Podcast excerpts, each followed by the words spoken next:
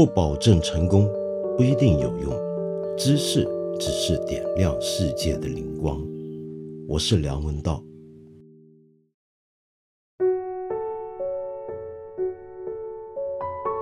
最近好像有不少书店都遇到了困难，然后呢，我们在社会上面看过好一阵子讨论，那么就谈到，尤其是独立书店到底还有没有前景？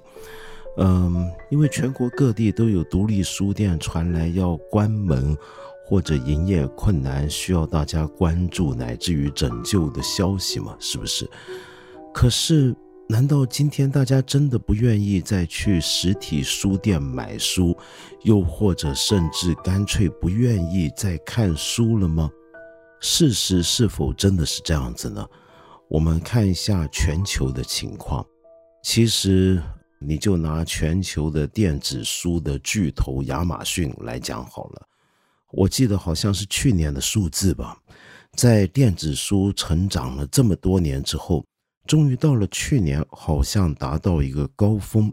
亚马逊透露一个数字，就是它的电子书的这个销售跟纸本书居然只是持平在数量上面，这说明什么？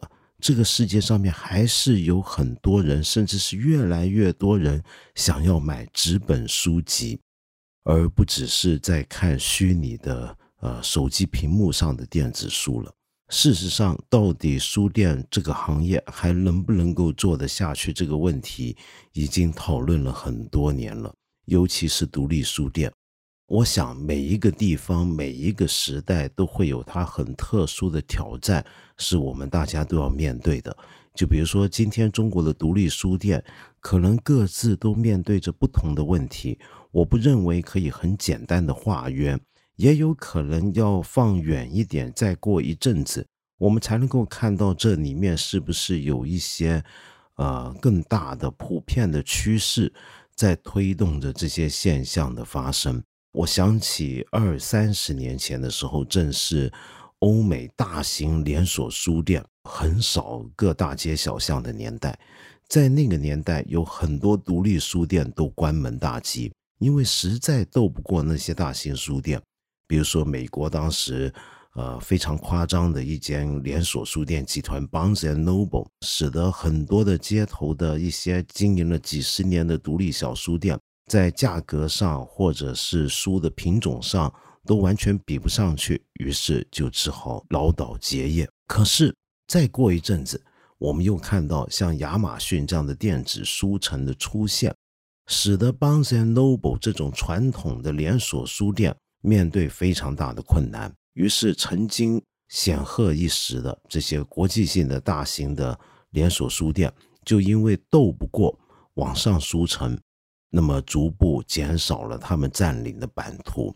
到了现在呢，你觉得大家买书是不是都应该上网买就行了呢？可是你看，又出现了另一种形态的书店，比如说这几年很多人去日本旅行都必然要去朝圣的鸟屋书店。出他呀，鸟屋书店，尤其是他在东京的。那家原始店是很多文青或者伪文青去了日本代官山一定要去看的地方。那么觉得里面呢带出了一种很特殊的生活品味，去呢就算不买书呢，当景点逛一逛，一个下午出来也觉得自己神清气爽。其实，呃，这个鸟屋书店的历史啊，也很能够说明各种商业模式。不断递变的一个有趣的历程。你知道，楚他雅这个鸟屋这家店最初卖的根本不是书，它是一个日本最大型的连锁 DVD 的一个出租店，好掌握它的货源和价格的优势。鸟屋干的就是这个。但是等到九十年代末、两千年初的时候，就逐渐遇到挑战。那么到了二零一零年之前的几年的时候，租 DVD 这个生意已经江河日下。那么于是这个鸟屋呢，才不得不转型。一转型就想到，不如搞书店好了。我们听起来会觉得很荒谬，是不是？你本来做 DVD 不行，怎么改回去做一个更古老的生意呢？没错，他们就是改回去做一个更古老的生意，只不过是搞得有声有色，所以现在呢才蔚为风潮。你真的觉得网上购物这件事情必然能够取代所有的实体空间吗？鸟屋它的创办人，呃，真田中昭，在当年决定要办书店，后来也果然给他办得很成功之后，他曾经在一次访问里面就提到怕不怕这个网络购物的挑战，他就说不怕，为什么呢？他说：“只要你的实体空间能够很完整的传递你的品牌价值的话，那么你就不需要怕虚拟的购物环境跟他们带来的挑战。什么意思呢？其实这个话很容易懂。我们今天大部分的实体商店，我们都说它是一种体验店。为什么？因为你走进一个实体空间，它带给你那种体验，是目前我们在。”比较简单的互联网环境，也就是还没办法完全三 D 虚拟化的环境下，是它给不到你的。就这个实体空间给你的一种特殊的体验是非常独特的。那么这种独特的体验，正好你可以透过塑造跟摆布这种体验来传递你的品牌的价值。那么说到这一点，其实就要说独立书店的一个优势是什么了？独立书店也许跟今天这些。很生活化的、很潮流化的大型书店不一样，他们呢通常都只是干干净净的就卖书，没有那么多的空间可以摆放别的杂货衣物，也没有多少张咖啡桌可以让你坐下来喝咖啡。可是你想想看，独立书店它是什么样的一个状态呢？它由于空间不是那么大，所以它注定它的选书是有限的。但正正因为它选书有限，他反而更能够透过他的选择来彰显他的价值、他的理念取向以及他的品味所在。那么，又由于他要发展出一套他独特的品味跟取向，所以他自然会聚集来一批喜欢这个调调、喜欢这种价值观、认同这个价值观的人，而这些人就会围绕着这个书店，慢慢形成一个小小的社群。那么，这种特殊导向的小群体，以及一个书店的独特品味，恰恰是传统大型书店所不能给你的。这就说到一个全球书业里面的一个有名的故事。那么，就是英国有一家非常大型的连锁书店——水石公司 （Waterstone）。那么，这个公司呢，也是因为受到亚马逊的冲击，后来业绩是一落千丈。那你知道他们怎么办呢？他们找来了一个开独立书店的人，James Daunt，来帮他们做他们的 Managing Director。这个 James Daunt 是个很奇特的一个人。James Daunt 是一个在英国伦敦开了一家独立书店的人，后来已经也变成好几家，专门以旅游为主题。那是家很有特色的书店，你下回到伦敦，你一定要去看看。那么这个书店呢，你不听人讲的话，你大概以为它好像自古以来就停在那个小街上一样，但其实不是，它是一个在两千年之后才有的一个独立书店，但就搞得很古色古香，很有味道，真的有一套自己的独特的一个格调。比如说他摆书的方法。他说是旅游书店，其实他远远超出一般旅游书店，因为他选的书并不是全部都是旅游文学、旅行指南，但是他怎么摆书呢？他是按照全世界的国家的国别来摆放。首先把全世界分五大洲，每一洲底下细分一块一块区域，每一块区域底下一个一个国家。那么比如说你到了英国这个国家的这个专区。你在那里看到的书就不是英国旅行指南，而是会说不定看到莎士比亚，说不定会看到别的国家的作者写的书，关于英国的文化、关于英国的历史等等都放在这。也就是说，这个书店是一个在三维空间内展开的一个知识的世界地图，名副其实的一个世界地图。那么，这个 James Daunt 干了这么一件了不起的事。就被 Waterstone 这个大型连锁书店请过来要挽救他，哎，好像也挽救成功。这几年水石公司呢是有点起死回生的感觉了。可见独立书店甚至可以反过来把自己一套独特的理念教导给一些大型的企业龙头，让他们获得一次焕发的新生，去对抗更年轻一代的这些互联网购物平台。这让我想起来一个很特别的一个书店，在整个华人世界甚至全球爱书人当中无人不知、无人不晓的书店，那就是台湾的诚品书店。最近你可能听说了，一九八九年开业的诚品书店，它的台北的老店敦化南路圆环的总店要在明年关门。三十年之后，没想到这家店就这么关门了，那么引起很多书迷的惋惜。其实这是个误会啊，它并不是真的关门，只是他原来所在的那座大楼的业主大概有些新的想法，不让他们租下去。那么，于是他们要再挑一个地点，要重开一家这个总店。那这个总店有什么特色呢？你一定都听说过，那就是它二十四小时不打烊。事实上，它并不是一开始就二十四小时营业的。一九八九年开店的诚品书店，当时并不是现在这家我们说要关门的店，而是在附近另一个地方。他是九五年的时候才搬到现在很多游客都熟悉的台北敦化南路的圆环的这个总店，然后到了一九九九年才开始二十四小时不打烊，也就是他开业十年之后才这么做。那么他当年这么做是一件很轰动的事情，全世界都没有书店过去是开二十四小时的。他一这么做之后。结果发现他生意还挺不错，晚上挺火爆的，于是让全球的人都忽然在问一个问题：哎，对呀，为什么我们也不搞一家二十四小时开业的书店呢？于是，一时之间，很多城市都有了二十四小时连续营业的书店。但是，我们都晓得，并不是全部都成功，更不是全部都有当年成品的那个味道。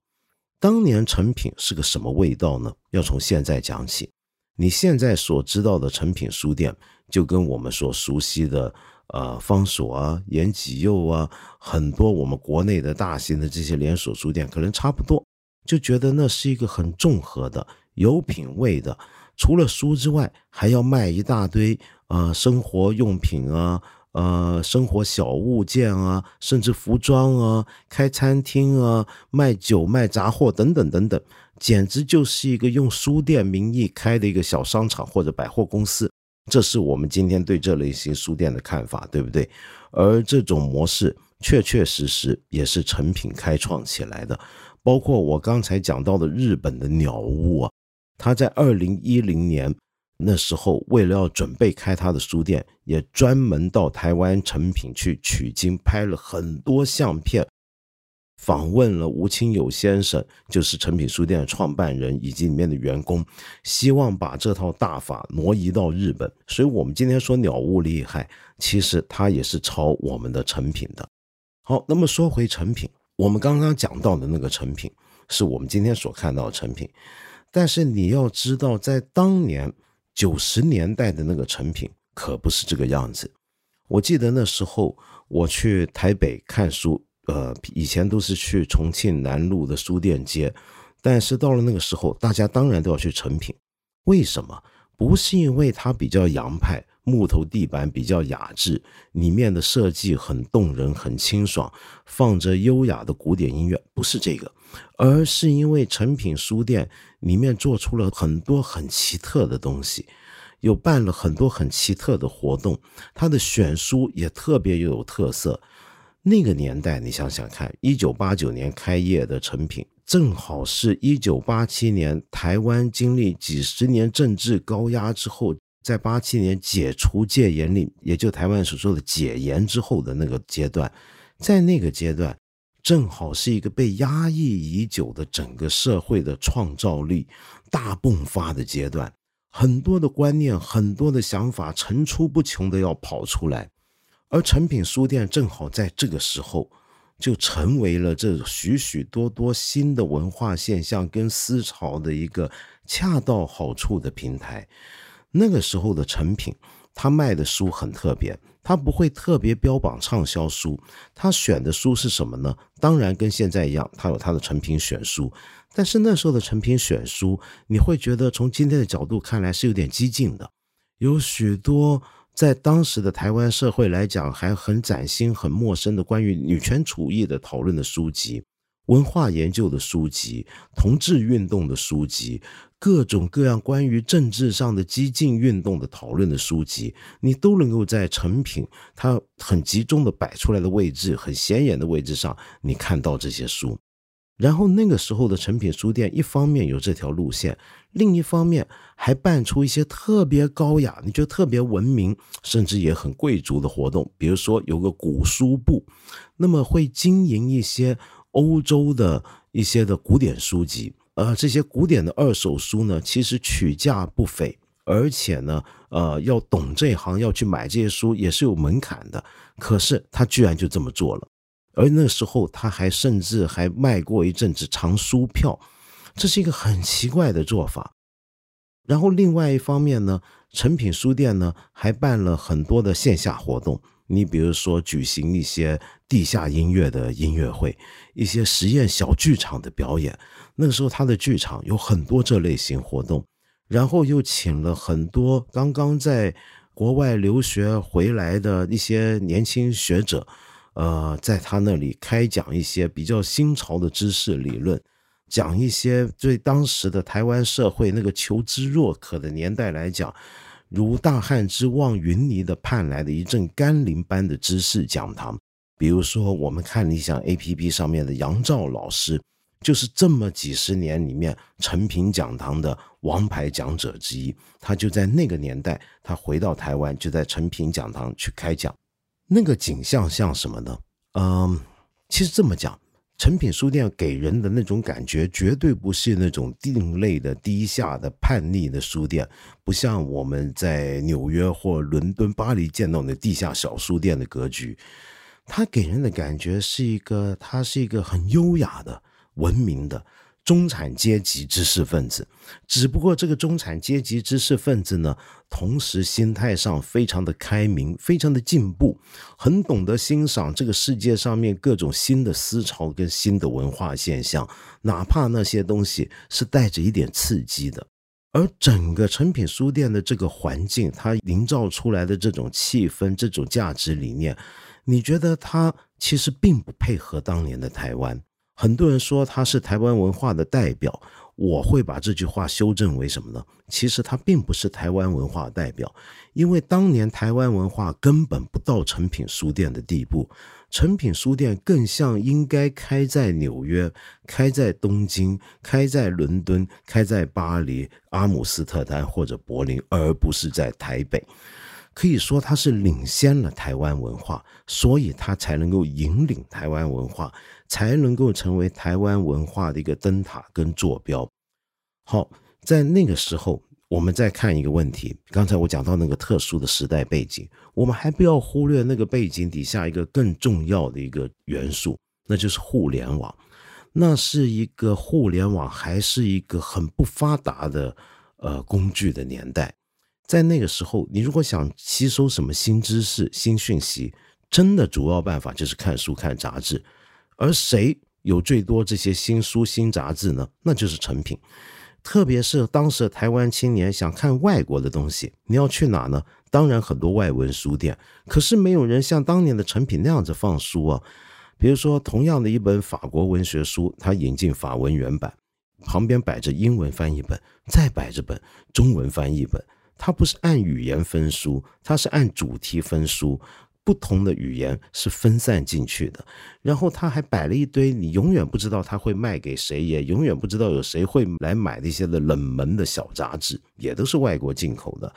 呃，我常常怀疑那些杂志到最后都会变成废纸堆。又由于那时候互联网不发达，你半夜想要查个什么东西，图书馆也不开门，你去哪呢？那就去诚品书店。诚品书店几乎还是台北的第一代的实体的小小的互联网，而这个互联网聚集来的就是一群在那个时代里面很挣扎着要往上爬、要往外摸索这个世界的那一几代的知识青年跟文艺青年，所以那个地方总是聚集一堆人，三更半夜才是人山人海的时候。他门外的楼梯上面总是站满着各种人。那么到了后来，乃至于门前摆起了各种小摊，很多小文艺青年在那摆一些自己手工制作的文创产品。但是，这样的一种书店模式，它做得下去吗？我们要知道，诚品书店开店头十五年都是亏本的，所以他的创办人吴清友先生就曾经说。呃，这绝对不是一个好的商业案例。用我们的话来讲，就不是一个好的商业模式。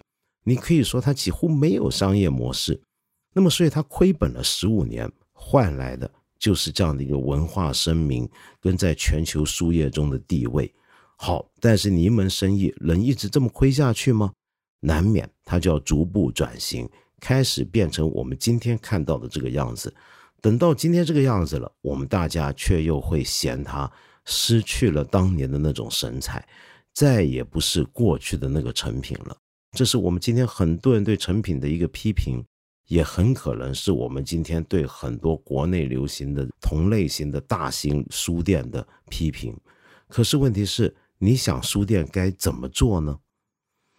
嗯，很难讲。也许我觉得成品一开始就不要开的太大。维持他那种比较大型的独立书店的感觉，能不能做下去呢？我不敢说。我只记得我十几二十年前第一次见到吴清友先生的时候，对他印象就非常好。我早听说过他办书店，其中一个很重要的理念就是要尊重每一个走进来的读者，那么希望他们出去的时候都会变得不太一样。我亲身看到他的感觉，就是这的的确确是个尊重人的人。我从什么地方看得出来呢？就是那天我跟他一起在敦化南路的总店逛，然后后来我们边聊边手上各自都抱着书要去结账。他是书店老板，他也在顾客的人龙之中排队，然后排队排到他了，那些店员认得他，没有特别的热情的呼前拥后。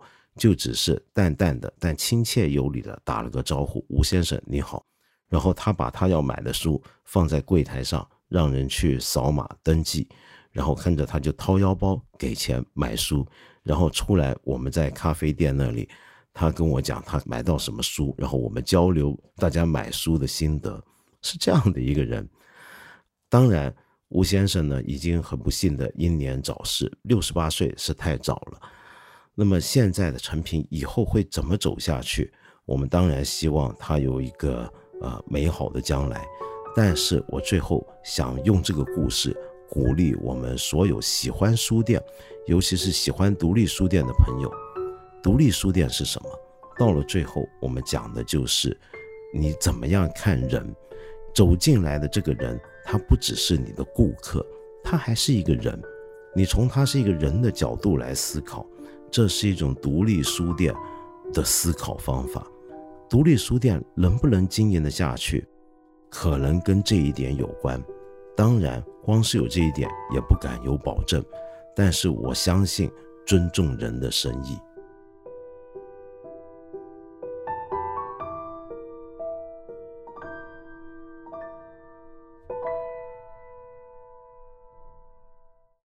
有一位朋友的名字很有意思，叫叮叮当叮，叮叮当叮。你问我，你说在听民谣小史的番外篇，我说到现在中国人太追求有用的东西，导致人们焦虑。那么你就说，你突然想到以前看到一部电影，有一句台词说：“你们都不知道怎么无所事事，只有意大利人就很明白。”大概是这个意思。所以你想问问我有没有意大利作家写那边事物的书？嗯，我不知道你看的是哪一部电影，怎么会有这样的一个台词？多半是意大利人拍的，是不是？我不认为只有意大利人才知道什么叫无所事事。我们很多人，包括我们中国人，也都知道什么叫无所事事，只不过未必是主流而已。不过，既然你问到有没有意大利作家写意大利的故事，那我们就从这一点来聊一聊吧。意大利作家当然会写意大利那边的事儿，这种书太多，我我没办法给你呵好好的介绍，很系统的去说，可能我们将来要开一个讲意大利文学的节目才行。但是呢，由于你今天讲到无所事事，这让我想起来我非常喜欢的作家，就是伊塔罗·卡尔维诺，伊塔罗·卡尔维诺，他有本很有趣的文集，叫《收藏沙子的人》。这位是意大利的大文豪、国宝级作家啊。那么，《收藏沙子的人》这个文集开头第一篇那个文章呢，就是一篇讲收藏沙子的人的文章。什么叫收藏沙子的人呢？呃，我念一小段给你看啊。他讲的是什么呢？卡尔维诺说他在巴黎呢，呃，看了一个很奇特的展览。这个展览呢，里面是专门展示世界上各种古灵精怪的收藏。然后你看了这个展览，才知道原来有人专门收藏牛铃铛，有人专门收藏这个葡萄酒瓶口那个金属线盖，有人专门收藏陀螺。有人专门收藏这个厕所用的卫生纸的外包装，不同职业的员工徽章。但是最让卡尔维诺感到有趣的是什么呢？这里面展示出来的一柜东西全是沙子。原来有一个人专门收藏沙，他这么写啊，呃，卡尔维诺说，他走遍世界，无论他去到海滩、河边或湖畔，去到沙漠或去到荒原，总会抓起一把沙。带着离开，回到家，等待他的是长长层架上数百个玻璃瓶，其中有来自匈牙利巴拉顿湖畔的灰色细沙，浅罗湾的如雪白沙，流入塞内加尔的甘比亚河畔的红沙。尽管颗粒大小和密度不同，沙子看上去如月球表面一样单调，实则。在其不算宽广的色相中，展露细致的色彩表现，像是里海的黑白相间小沙粒，仿佛人浸泡在海水中。南意大利马拉泰亚海边捡拾的细小石头，也是黑白兼有。肯雅马林迪附近海龟湾的极白沙粒上，有一点一点的紫色涡旋。好我念完这一小段了，呃，我想说的是什么呢？这就是无所事事，你觉得怎么样？